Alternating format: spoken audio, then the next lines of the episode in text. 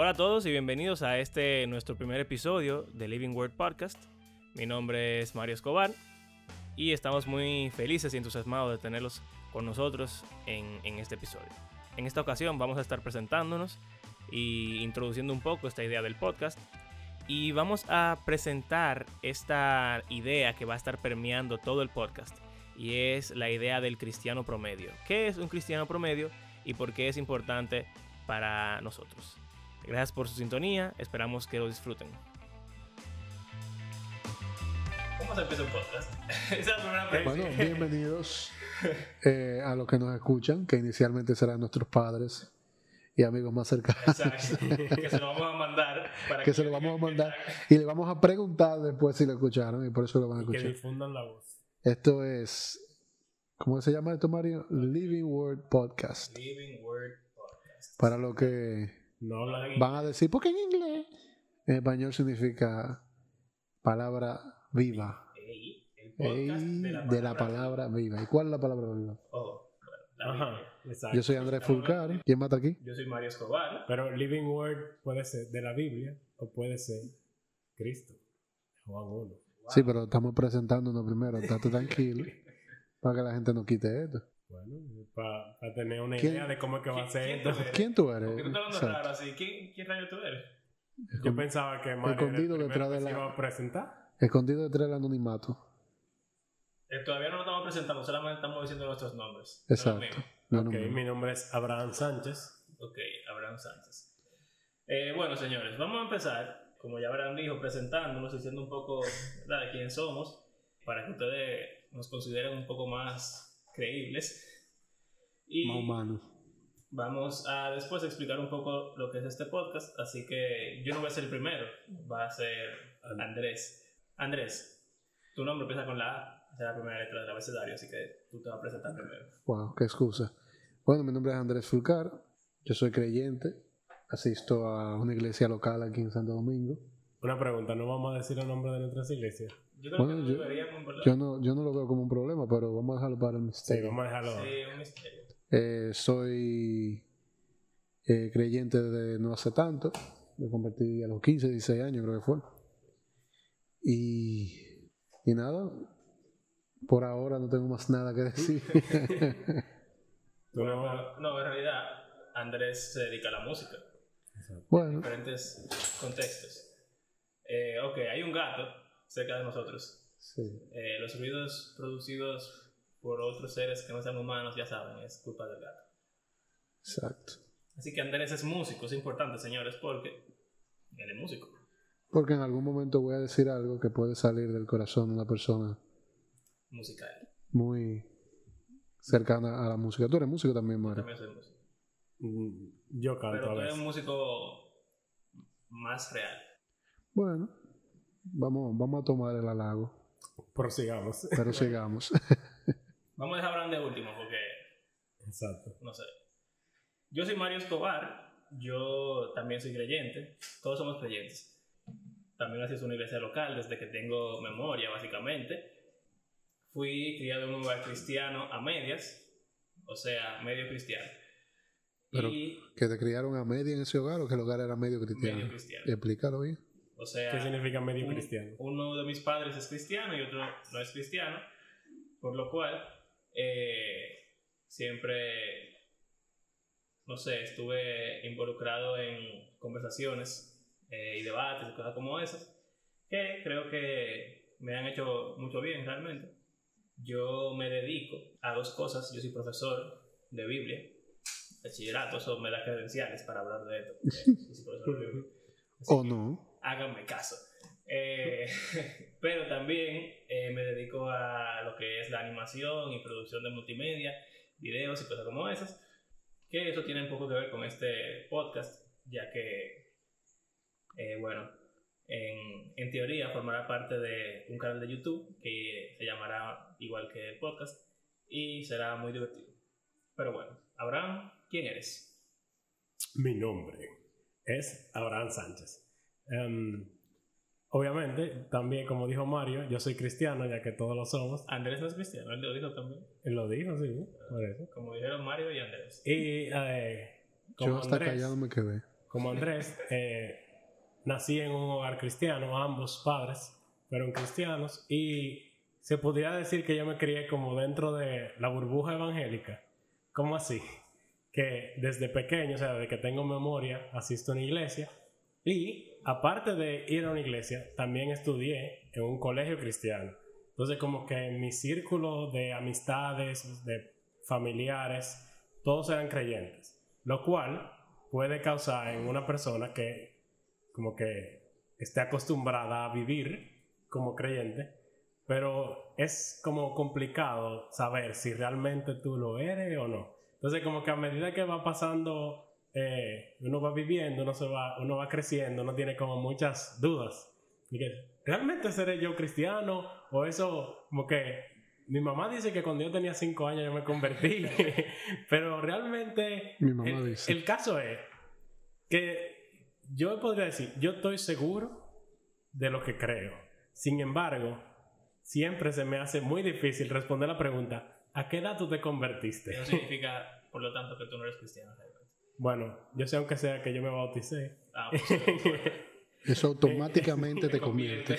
Eh, y como ah, decía Mario, de qué me da validez de hablar aquí, eh, obviamente soy creyente de hace mucho tiempo y he estudiado mucho la Biblia eh, por mi cuenta, pero también eh, consideraron mis compañeros apropiado mencionar de que estoy estudiando en un seminario X.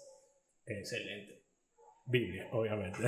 Sin, sin permiso de sus pastores. Eh, ¿Cómo así? No. Eh, ok, unas cuantas excusas antes de seguir. Estamos eh, grabando en medio de la noche y con las ventanas abiertas porque hace un poco de calor. Así que si oyen carros, motores, perros o cualquier otro ruido, esto es en vivo. Y en- dijimos en qué país está. Oh, es importante. Aunque por ahora no vaya a salir de nuestras familias, estamos en República Dominicana, tierra bendita, ¿no? ¿Cómo que dice la canción? No, eh, Tierra bendita y divina. tierra bendita y divina. Un fuerte y país- valiente. un país en el mundo colocado en el mismo trayecto del Sol, eh, en Santo Domingo. Y se siente el calor. Se siente el calor, sí. Eh, Todo el año. sí. Yo vivo donde tú vacacionas. Bueno, eso, eso es medio ostentoso porque tú vives en medio de la, de la ciudad y nadie vacaciona ahí. Pero, Bueno, hay unos cuantos hoteles realmente. pero ta- estamos cerca de la zona colonial. Exacto. Yo llego en media hora a la playa. ¿sí?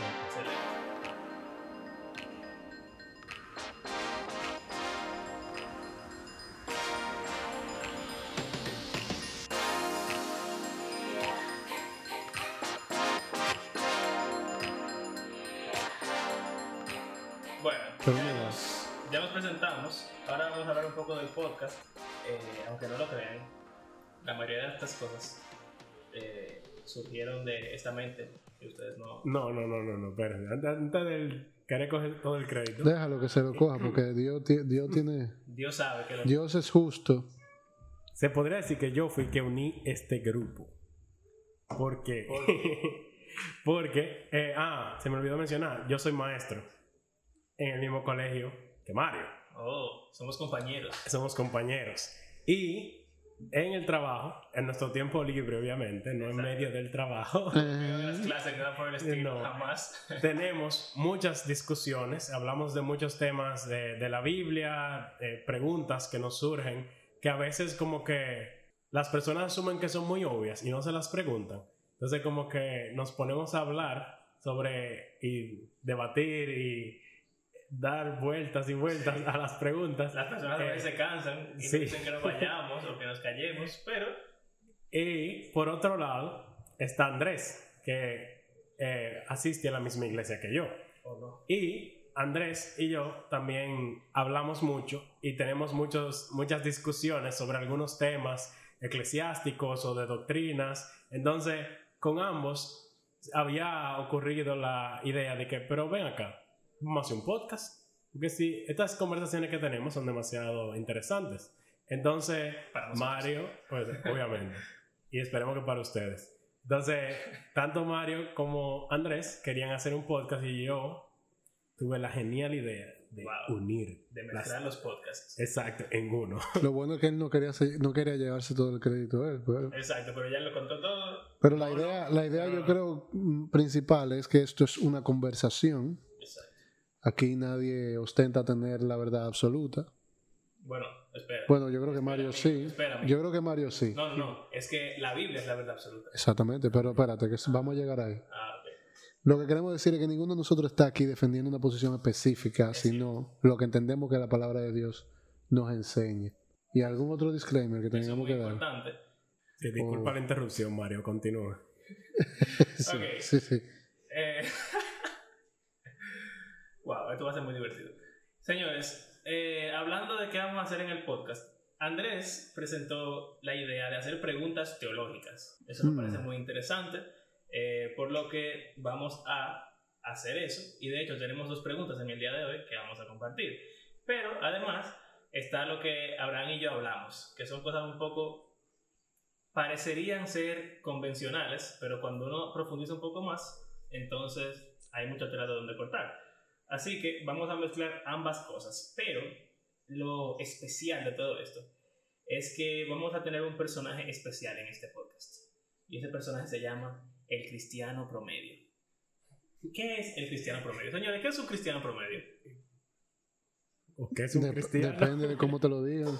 ¿Qué es un cristiano promedio? Cuando ustedes oyen la frase cristiano promedio, ¿qué les viene a la mente? Tú- a la- aquella frase que la gente generalmente llama como un cristiano nominal. ¿O eso es algo diferente? Mm, bueno, un cristiano nominal, para, la- para los que no saben, es un cristiano o una persona que dice que es cristiano, pero no vive, su vida no parece que es cristiano, entonces es como un cristiano de nombre. Quizás se pudiera ser un cristiano promedio, Mm, Yo no, No, creo. pero no debería no entonces. debería serlo. Porque Yo no creo. Un cristiano. promedio es un poquito más para allá. Un cristiano promedio es una, tal vez, creo, es una persona que, en mi opinión, eh, tiene. O sea, es creyente, se, se ven los frutos de que es creyente, pero tal vez no ha profundizado en un conocimiento de la palabra debido, digamos, o esperado, sino que se ha quedado en lo que tal vez le enseñan, en la doctrina que, que aprende a través de, de su, de su iglesia local. Esa- bueno, eso depende. Hay gente que cree que el pan, diario- pan diario está un poco de- más debajo de- del cristiano promedio. promedio. Pero el que lo sabe usar, yo creo que le puede ser de bendición. Pero, No, claro. pero yo entiendo que es un cristiano promedio. Una persona que, que es creyente, se nota que es creyente, sabe que es creyente, no hay duda de que es creyente, pero no pasa de cierto punto. Que- Puede incluso ser una persona que hace su devocional todos los días, Exacto. no sin problema. No, una, yo, yo no, Por ejemplo, Ahí, ahí puede haber discusión, porque si tú te vas a que al promedio en cuanto a número, cantidad de cristianos, eh, el promedio es que lo hace, o sea, falla bastante exacto. para ponerlo de una manera más, más educada. Pero cuando hablamos de cristiano promedio, estamos hablando de nivel, tal vez, Ok, o de nivel de conocimiento, pienso yo. no Sí, sé. yo diría que un cristiano, o sea, seguro que es creyente, o sea, ha nacido de nuevo, ha sido bautizado, es miembro activo en su iglesia, sirve. Quizá, ¿verdad? Pero, Se, se va más para allá el que sirve. bueno, no, Yo, es que, no, porque me refiero a servir, no necesariamente tiene que ser algo complicado. no, cualquier cosa, ujier, Exacto. músico, pero que cualquier, cualquier servicio en una iglesia seria conlleva un nivel de compromiso. Y de conocimiento también. No sé si de conocimiento, porque eso depende del, de la, de la, del liderazgo. exacto. y depende de qué, qué importancia le dé al área de servicio y seguimiento, pero pero pero sí, o sea, una persona que sirva puede, puede pasar incluso de promedio ¿no? en alguna iglesia. Bueno, sí, depende Ok. de la iglesia. Eh, ok. Por ejemplo, yo considero que yo soy un cristiano promedio hace mucho tiempo. Porque yo creo que yo estoy en la media de los cristianos que van a mi iglesia.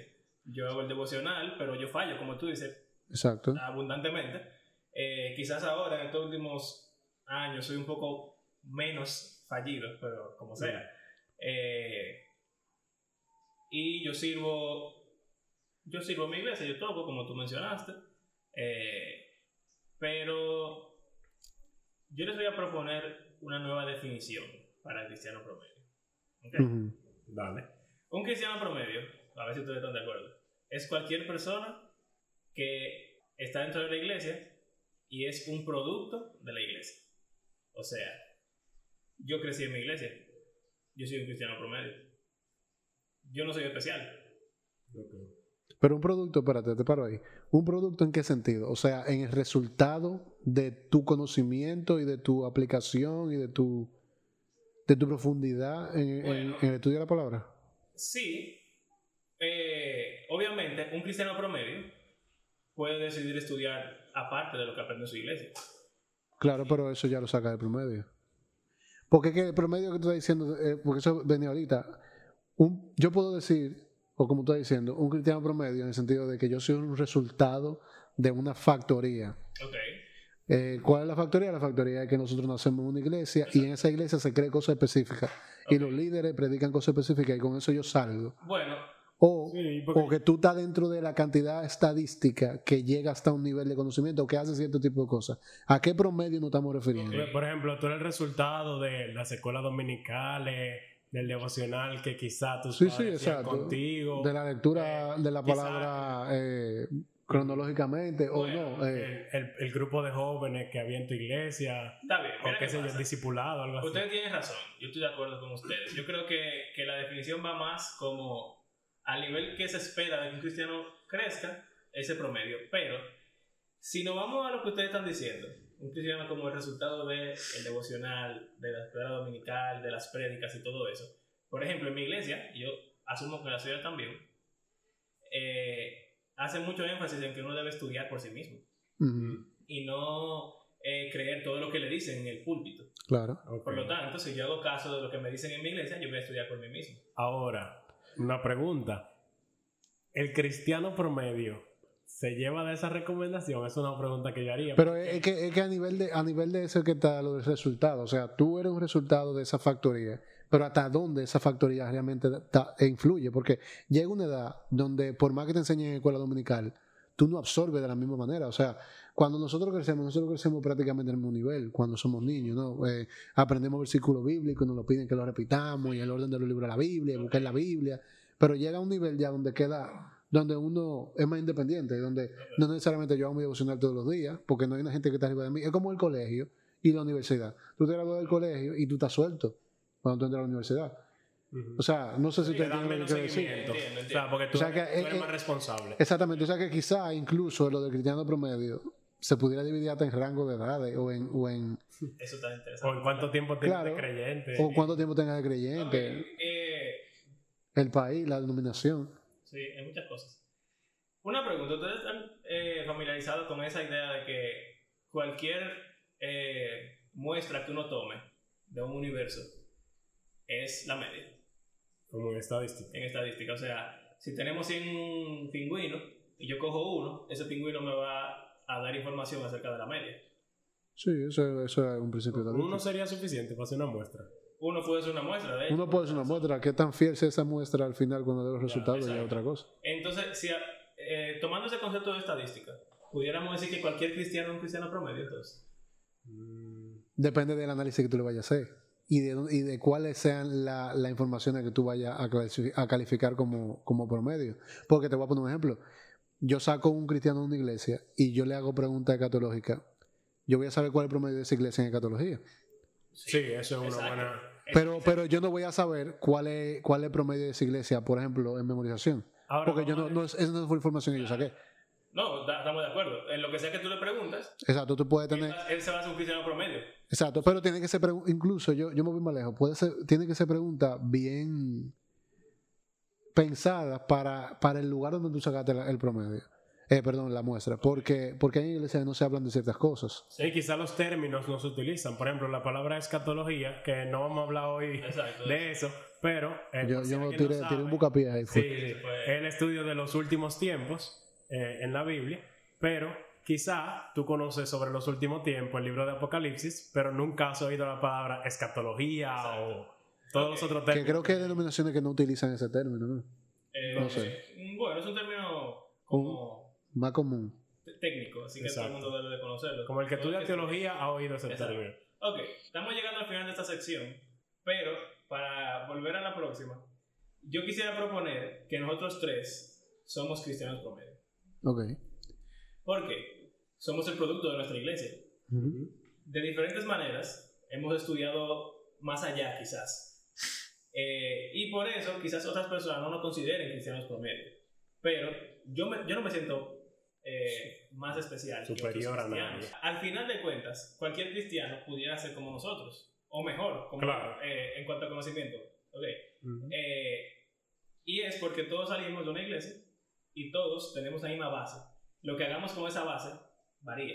Ujú, Pero en cierto modo, entonces, nosotros tres pudiéramos decir que somos cristianos promedio. Sí. Exacto, Y cualquier otra persona que traigamos también es un cristiano promedio, ¿verdad? claro. Bueno. A menos que traigamos a John McCarthy.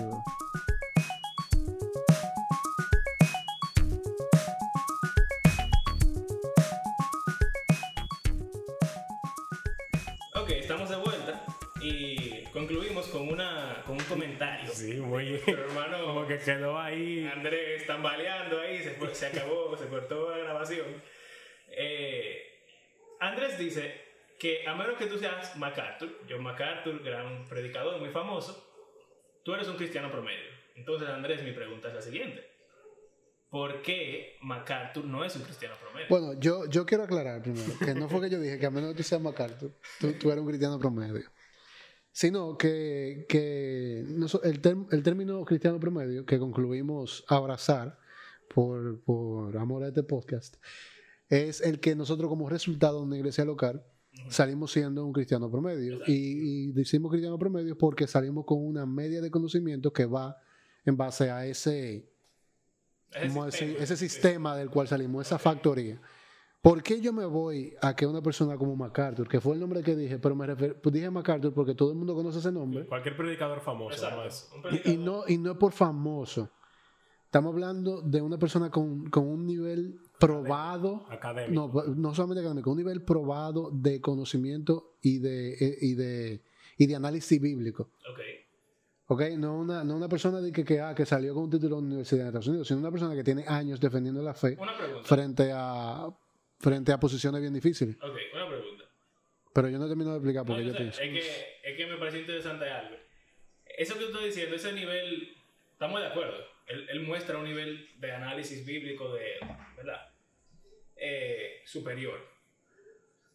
Pero mi pregunta es la siguiente. ¿Eso significa que él está en lo correcto? En, lo- en todo No, no, no, no, nunca, nunca lo he dicho. No me eh, eso es importante, eso, eso es muy importante, porque realmente todos los grandes teólogos siempre tienen su talón de Aquiles, si lo medimos, porque cuando tú dices, anda, talón de Aquiles, pero frente a quién? Exacto. Si lo medimos frente a, a, a Jesucristo, a Pablo, pero frente a, a que, a la realidad de que muchos de ellos a veces se retractan de cosas que son principios que ellos han defendido durante años. Ok, ya ven. Eh, pero para mí eso incluso demuestra un nivel. De no promediabilidad. Claro, porque tú, es tener la habilidad de, a pesar de que tú te a un, y, y uso la palabra a nivel mucho, pero a un nivel de, de, de reconocimiento o un nivel de, de clasificación dentro del mundo cristiano, tú tener la habilidad de decir, óyeme, yo pensaba de esta manera, pero el Señor me ha revelado a través del estudio constante. ¿Qué otra cosa? ¿Y qué pasa? Nosotros que conocemos el método científico, Sí. sabemos, sabemos que una forma de tú probar que lo que tú sabes es cierto es buscando ¿qué? Eh, Data. en contra.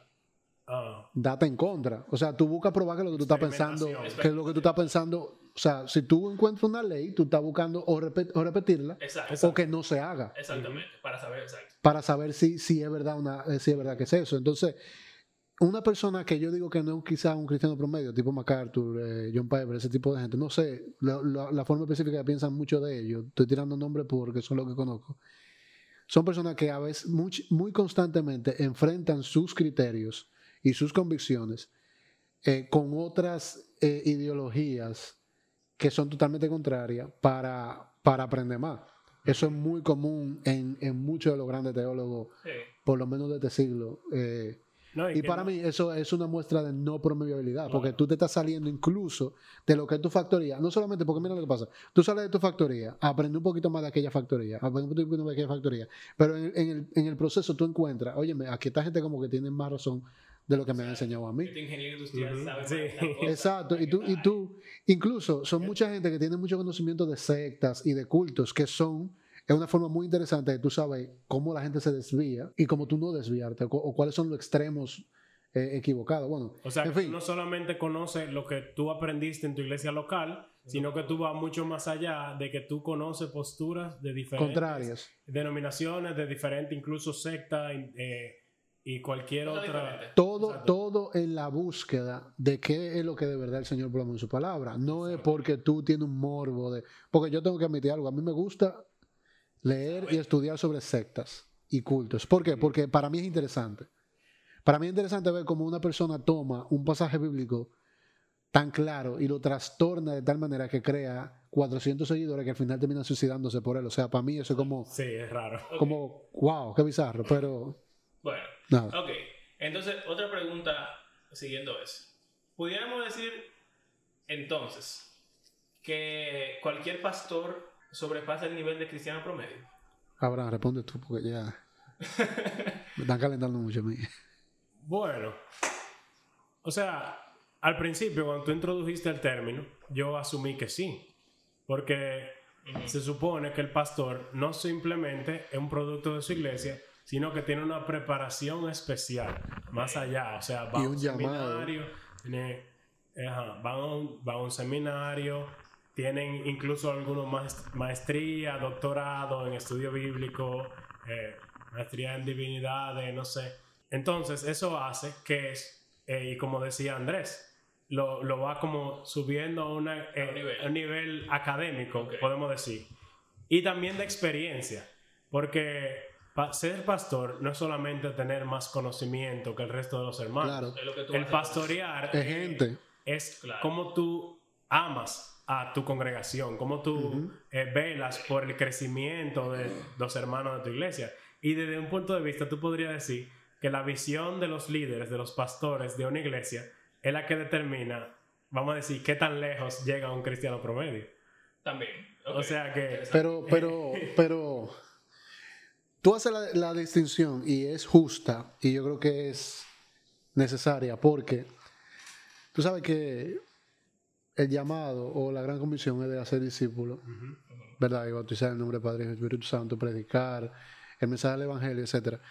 Y, y hay otras cosas que, que enseñamos en la iglesia y que los pastores estudian cuando tienen la, la oportunidad que bordean eso. O sea, que ese, ese, ese pequeño mandato que tenemos de predicar el, el Evangelio, etcétera, etcétera, y que escapa de muchos pastores de, de localidades muy, muy pobres o, muy remotas, que no tienen la oportunidad de estudiar a ningún lado. Obviamente, Claro. es responsabilidad de muchas iglesias fuera, de iglesias grandes, hacer ese, ese- esa misión y ese, y ese trabajo de educar y de, y de enseñar a esos pastores, porque realmente hay que enseñar la palabra de Dios como va.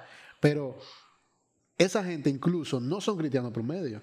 O sea, un misionero que te metió en un campo haciendo la, haciendo misión en la obra de Dios, de- eh, dedicando su vida, eh, sacrificando y renegándose a muchísimas otras cosas, porque no tenga el conocimiento de un, de un seminario, no necesariamente deja de ser un- un- o sea, tiene un llamado y una unción Exacto. Una- que, que lo hace ser una persona que pueda sentarse con, con un necio y el necio responde, porque eso es más difícil que explicar, una- que explicar un pasaje complicado. Claro. Sentarse con un necio y responderle en- bíblicamente y terminar haciendo que ese necio vea la misericordia y el amor de Dios a través de ti y pueda aceptar al Señor Jesucristo como su Salvador. O sea, eh, eh, o sea que es bueno que tú hayas esa distinción, porque el pastorado no es un conocimiento bíblico nada más. Sí.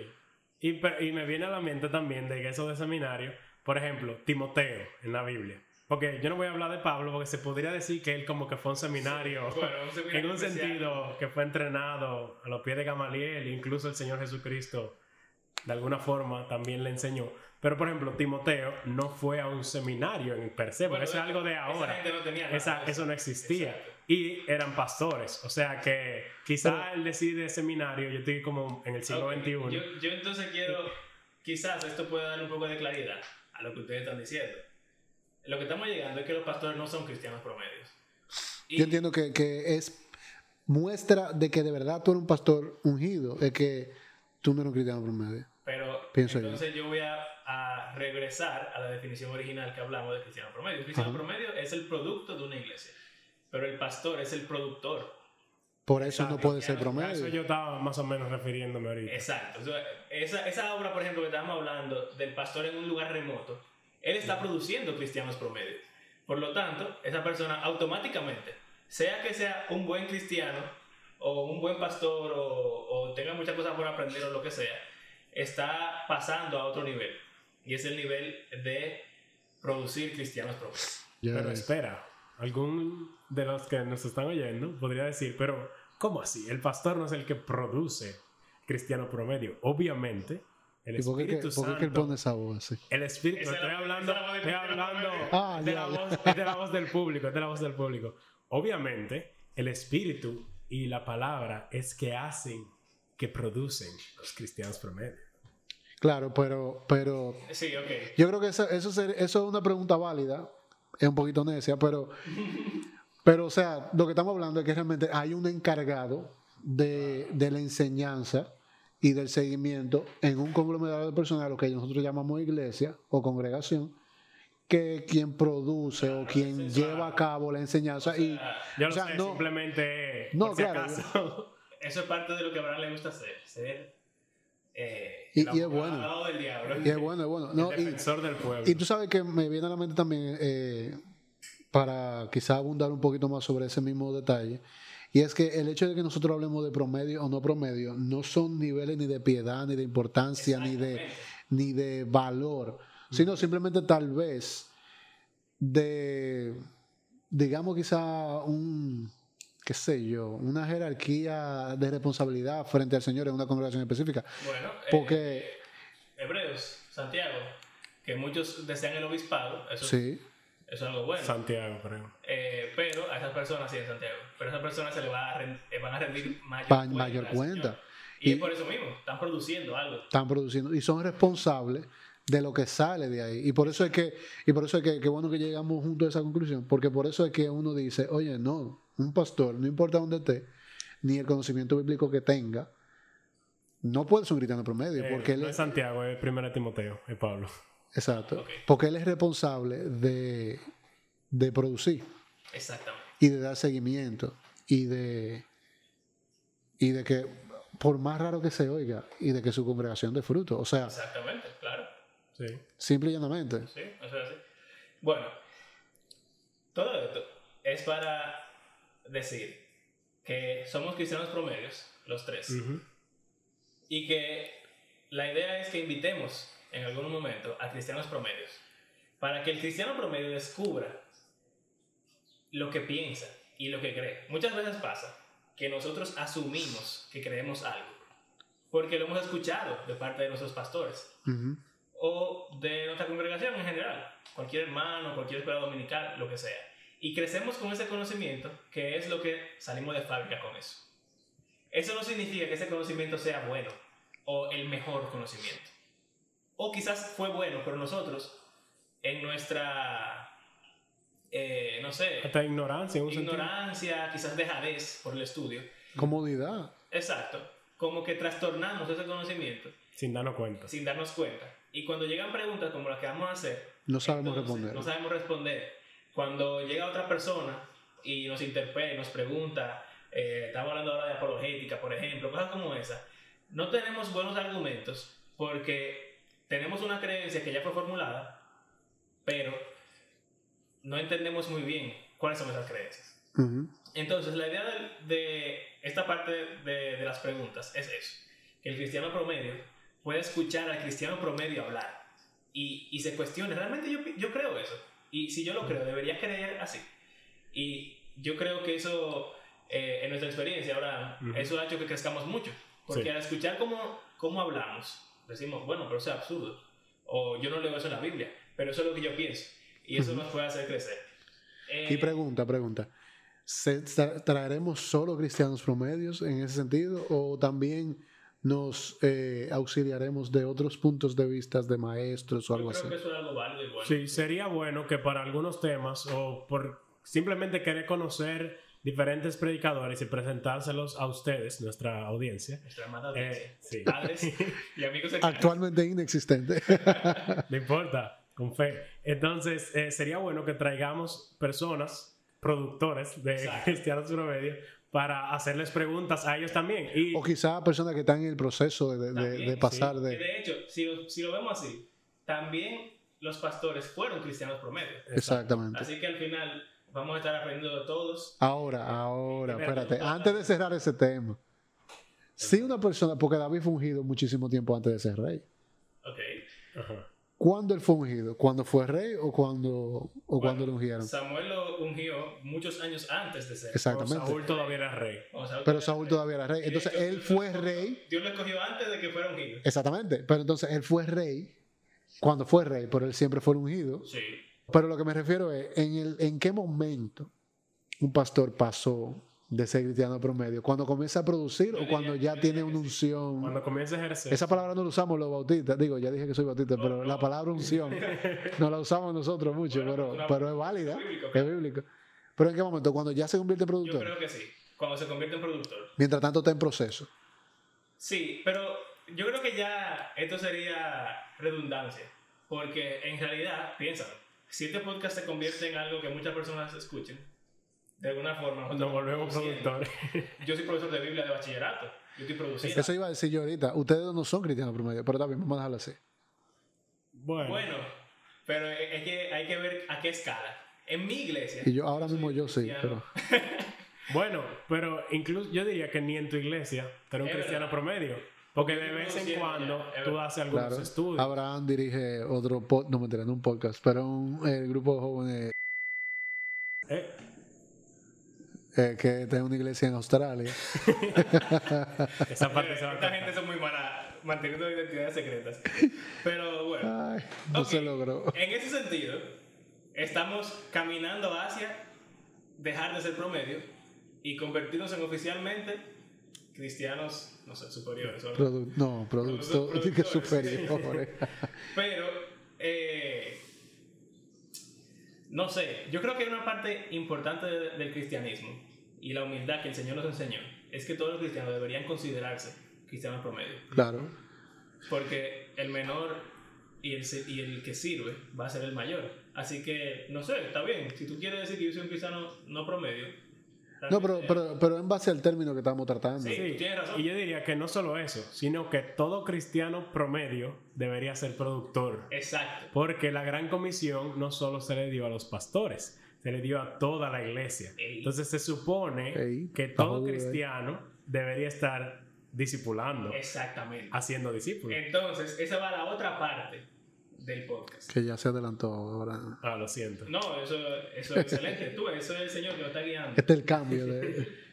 Y de la segunda parte, que no son preguntas, sino discusiones de temas importantes. Eh, parte del nombre, Living Word, en, en inglés hace un buen juego de palabras, porque ya dijimos, ¿verdad? Palabra viva o palabra viviente. Pero eh, en inglés eso pudiera ser un, un verbo y un objeto. Vivir la palabra. Exacto. Y- viviendo viviendo, la- viviendo la palabra. las palabras.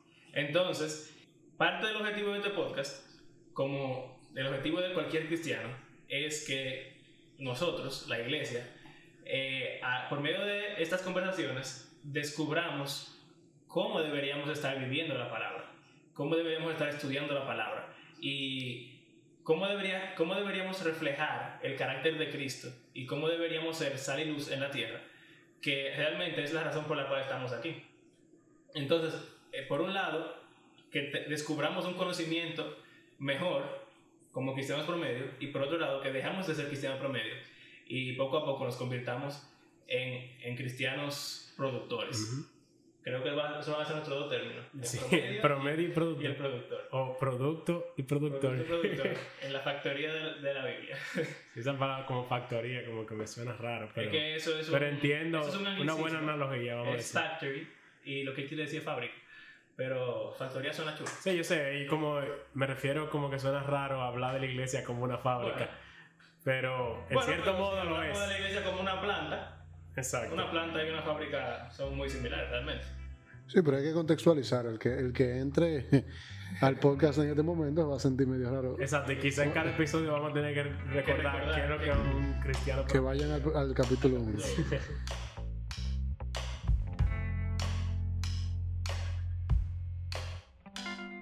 Gracias a todos por su sintonía y por habernos acompañado en este primer episodio de Living Word Podcast. En nuestro próximo episodio vamos a estar respondiendo unas preguntas básicas acerca de la Biblia y servirá de introducción para nuestra primera serie de episodios que van a estar relacionados con el tema de cómo estudiar la Biblia apropiadamente, cómo utilizarla apropiadamente y cómo dejar que la Biblia sea la que hable con nosotros en sus propias palabras. Nuevamente, gracias por estar con nosotros. Nos vemos en la próxima.